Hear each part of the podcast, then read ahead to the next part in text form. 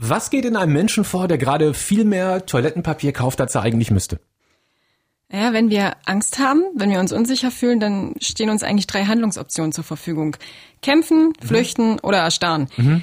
Und Hamsterkäufer, das sind meiner Meinung nach eindeutig die Kämpfer. Ich bin im Supermarkt, da wo ich immer einkaufe, und ich suche Klopapier und ich bin jetzt gerade vor dem Klopapierregal und alles leer. Alles leer. Es gibt tatsächlich kein Klopapier mehr. Entschuldigung, wann können wir denn mit dem nächsten Toilettenpapier rechnen? Das kann ich Ihnen gar nicht beantworten, weil wir selber Lieferschwierigkeiten ah, okay. haben. Und so schnell wie es, wenn es mal was da ist, dann ist es auch ganz schnell wieder weg. Ja. Schulen schließen, Reisen müssen storniert werden und ganz Deutschland beschäftigt eine Frage. Wo kriege ich genügend Toilettenpapier her? Die Psychologin Dr. Annegret Wolf über den Grund von Hamsterkäufen. Heute ist Samstag, der 14. März 20. Was ist jetzt so Besonderes an Toilettenpapier? Ich meine, es wird mich nicht vor dem Coronavirus schützen. Nein, also überlebensnotwendig ist es nicht, aber aus psychologischer Sicht macht das tatsächlich Sinn. Also Toilettenpapier ist natürlich ein Produkt, was man super auf Vorrat halten kann. Es ist nicht verderblich, es kostet nicht viel und das ist auch so eine klassische psychologische Theorie, dass wir in Zeiten von Unsicherheit einfach keine Risiken eingehen wollen.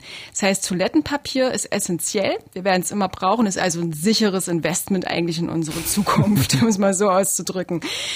Und dazu gehört natürlich auch, dass ähm, wir so ein bisschen das Gefühl bekommen, dass es vielleicht eine Ware ist, die unsere Probleme lösen könnte. Ja, mhm. es gibt schöne Forschung dazu, die zeigt, dass wenn wir so ein Gefühl haben von Kontrollverlust, wenn wir uns unsicher fühlen, dass wir dann solche Produkte kaufen, die vermeintlich unsere Probleme lösen können. Und wir wissen jetzt halt, klar, Hygiene ist wichtig. Händewaschen ist wichtig, so eine gewisse Nies- und Fußetikette ist wichtig, aber das erscheint uns ein bisschen zu gewöhnlich und wir wollen was Dramatischeres machen. Wir wollen uns wieder aktiv fühlen. Und deswegen kaufen wir eben etwas, was unseren Hygienestandard in, also unseren persönlichen Standard letztendlich auch aufrechterhalten kann. Und woher kommt das, dass ich selber bis vor einigen Tagen noch dachte, diese ganzen Toilettenpapier-Hamsterkäufer, ha, ha, ha, ha, ha. Wenn ich aber jetzt durch den Supermarkt gehe, dann ertappe ich mich dabei, dass ich selber halt auch schaue, ist noch genügend Toilettenpapier da oder nicht. Und ich weiß ja, dass es verrückt ist, aber selbst auf mich greift das jetzt schon über. Wie kommt das denn? Obwohl ich doch weiß, dass es Quatsch ist. Ich bin davor aber auch nicht geschützt. Also ich war heute früh auch einkaufen und habe äh, auch noch mal schnell eine Packung mitgenommen.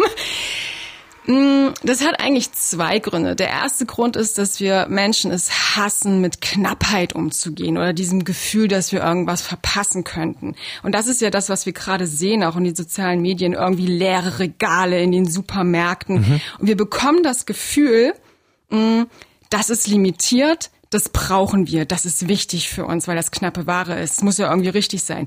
Das ist genau dasselbe, wie wenn irgendwie ein neues iPhone oder sowas rauskommt. Ja, mhm. das ist limitiert, begrenzte Stückzahl. Oh, wollen wir haben. Das könnte ja knapp sein. Wir wollen es haben einfach.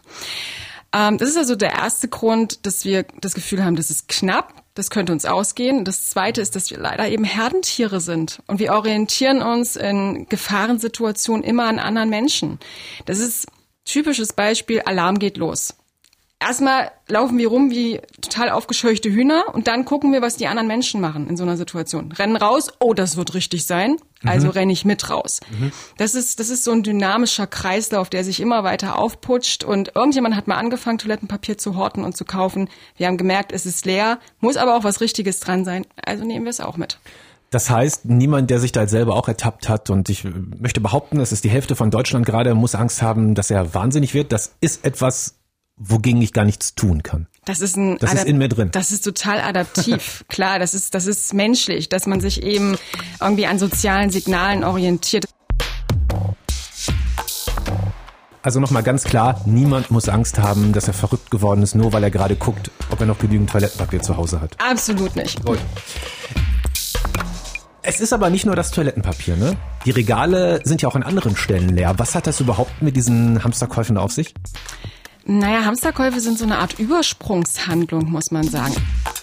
Also wir kennen das alle, wenn wir mal traurig sind oder wenn wir verängstigt sind oder verärgert, dann machen wir teilweise ziemlich verrückte Sachen. Gut, dann kaufe ich mir vielleicht was Teures, wenn ich mir gerade genau. traurig bin. Aber Keine Ahnung, ist das jetzt vergleichbar? Nee. Naja, in gewisser Art und Weise schon, weil es geht darum, dass wir unsere Emotionen versuchen zu kontrollieren. Immer wenn wir, gerade wenn wir Angst empfinden und wenn wir uns nicht wirklich sicher sind, wie es jetzt weitergeht, ist es so, dass wir auch ein Gefühl der Hilflosigkeit haben. So vom Kontrollverlust. Wir wissen nicht, was wir tun sollen. Und gerade jetzt auch im mhm. Angesicht von dem Virus mhm. ist es so, das ist so eine unsichtbare Gefahr.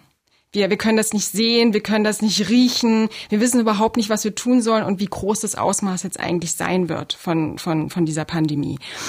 Und in dem Moment schaltet das Gehirn auf Überlebensmodus um. Wir wollen die Kontrolle wieder haben. Und wenn das halt dadurch geschieht, dass wir Toilettenpapier kaufen, erscheint es erstmal komplett irrational, aber wir haben wieder Kontrolle wieder erlangt, weil wir gehandelt haben. Und wenn das nur die Kontrolle über die Sauberkeit unseres Hinterns ist, aber wir haben Kontrolle wieder erlangt. Eigentlich muss ich ja keine Angst haben, dass ich morgen nichts mehr zu essen habe in Deutschland. Mm -mm, nee. Es ist ja nicht die Angst, nicht mehr zu essen zu haben morgen mhm. eigentlich, die mich kaufen lässt, weil. Das stimmt, aber man muss zum, zum Beispiel in, in, in äh, China war es tatsächlich so oder auch in Japan, dass so ein bisschen das Gerücht rumging, morgen schließen die Supermärkte oder China kann nicht mehr liefern an Toilettenpapier und da haben natürlich die Leute dann angefangen. Ne? Also das verursacht dann natürlich auch diese Panikkäufer. Mhm. Aber da muss man sagen, es ist jetzt ist schon ein Unterschied. Also wir unterscheiden ja so ein bisschen zwischen mh, Katastrophenkäufen und Panikkäufen. Was ist das jetzt? Ist es ein Katastrophenfall oder ein Panikfall? Ein Panikfall eigentlich. Katastrophen Katastrophenkäufe ähm, sind solche, die wirklich zur Vorbereitung dienen. Beispielsweise bei Naturkatastrophen. Da weiß man irgendwie, okay, das also man kennt das Ausmaß, man kennt die Bedrohung, man weiß ungefähr, wie lange man vielleicht nicht mehr was einkaufen gehen kann. Da bereitet man sich vor, das ist organisiert. Jetzt aber wissen wir nicht, wie lange das dauern wird und was wirklich passieren wird. Und wir merken immer, es werden Sachen geschlossen, wir können keine Veranstaltung mehr besuchen das ist so eine Riesenunsicherheit, die wir nicht greifen können. Und mhm. das verleitet uns dann doch eher zu solchen Panikkäufen. Hast du solche Hamsterkäufe in Deutschland schon mal erlebt? Oder gibt es da irgendwas, mhm. keine Ahnung, in der, in der Psychologie-Literatur zu? Oder passiert das gerade zum allerersten Mal? Naja, in der Literatur findet man schon Beispiele, die aber eher so beispielsweise in den USA oder in asiatischen Ländern der Fall waren. Ähm, zum Beispiel, wenn es auch zu Nuklearkatastrophen kam. Mhm.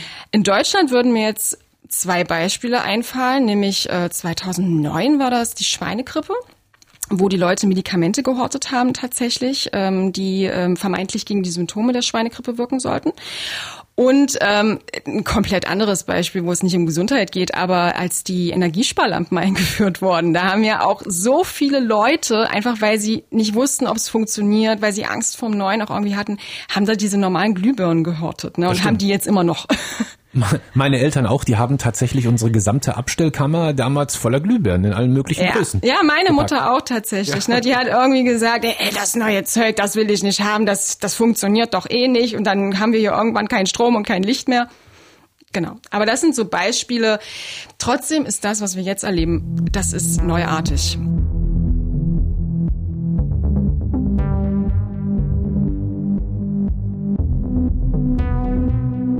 Und ich würde vermuten, dass hier, oh, man muss es leider wieder sagen, die sozialen Medien schon ein Katalysator dafür geworden sind. Aber das hatten wir 2009 noch nicht so in dem Ausmaß und auch 2003, als das SARS-Virus ähm, schon mal auf der Welt krassierte. Mhm. Da, da gab es halt noch nicht diese Echokammer der sozialen Medien, dass man auch die ganze Zeit Bilder davon gesehen hat, irgendwelche vielleicht auch naja, Fake News möglicherweise. Und Aber okay, das heißt, wenn meine Freunde ständig posten, war gerade einkaufen, guck mal hier alles leer mit einem Foto dahinter, dann ja. macht das was mit mir. Dann denke ich, dann schätze ich die Situation viel schlimmer ein, als sie eigentlich ist, weil ich es ständig sehe. Genau, absolut. Ne? Und gerade bei Toilettenpapier, um wieder auf das Beispiel zurückzukommen, ist es so, das ist halt auch riesig. Ne? Das sind riesige Verpackungen. Dem messen wir eh mehr Wert bei. Je größer das Produkt so. ist, desto mehr denken wir, das ist irgendwie wichtig für uns und das ist vielleicht auch so ein bisschen teurer und Luxusartikel in, in der Hinsicht. Um, ähm, und da fällt das natürlich mehr auf, als wenn jetzt irgendwie so ein kleines Abteil Seife mal fehlt, ja. Aber wenn, wenn man da reinkommt in den Supermarkt und diese leeren Regale sieht und das dann auch noch auf Bildern in sozialen Medien, mhm. dann verstärkt das natürlich das Gefühl, oh, das brauche ich vielleicht jetzt auch. Okay, gut. Wir haben verstanden, das, was da gerade passiert mit den Hamsterkäufen und auch mit dem Toilettenpapier, das ist menschlich, das ist erklärbar. Ja irgendwie, da muss jetzt keiner denken, dass er verrückt geworden ist, wenn er sich jetzt plötzlich dabei ertappt, dass er es auch macht. Mm -mm. Die Frage für mich ist ein bisschen, was kann man machen, dass wir alle wieder runterkommen? Oder vielleicht erstmal eine konkrete Frage, wie viel Vorrat ist denn vernünftig? Mm. Also wie gesagt, es ist durchaus äh, aus psychologischer Sicht zumindest ein rationales Verhalten, menschliches Verhalten. Ähm, und ich würde hier auf jeden Fall empfehlen, Fakten zu checken. Ne? Also genau, was brauchen wir wirklich? Erstmal überlegen, wie viele Rollen Klopapier verbrauche ich wirklich in der Woche? Was brauche ich, wenn ich tatsächlich in Quarantäne sein sollte? Ähm, dieser Eigenbedarf, dass man sich den mal ausrechnet und dass man da vielleicht eben sagt, ich versuche eigentlich über das ganze Jahr hinweg irgendwie darauf vorbereitet zu sein, dann nimmt das auch so ein bisschen die Panik, wenn jetzt sowas eben auftritt, wie wir es jetzt gerade haben in Deutschland. Wenn es einen beruhigt, dann äh, kann man auf jeden Fall sich an die offiziellen Empfehlungen des Bundesamts für Bevölkerungsschutz und Katastrophenhilfe halten. Die haben da eine genaue Liste auf der Website aufgeführt, was man alles braucht an Lebensmitteln, an Hygieneartikeln. Ich bin fest davon überzeugt, dass es in ein paar Wochen wieder abebben wird. Und sobald das ein bisschen auch aus den Medien raus ist, sobald man sich nicht die ganze Zeit damit beschäftigt oder wieder die Alltagsprobleme hochkommen, und damit meine ich nicht Toilettenpapier, mhm. ähm, ich glaube, da, da wird das auch aufhören. Und wie gesagt, wir haben keine Versorgungsengpässe. Wir haben vielleicht Lieferengpässe gerade. Ne? Hat uns, äh, also hat mir gestern auch tatsächlich eine Verkäuferin gesagt in einem Supermarkt, dass es gerade Lieferengpässe gibt, aber es kommt alles nach. Wir müssen keine Panik bekommen, dass morgen alles zumacht.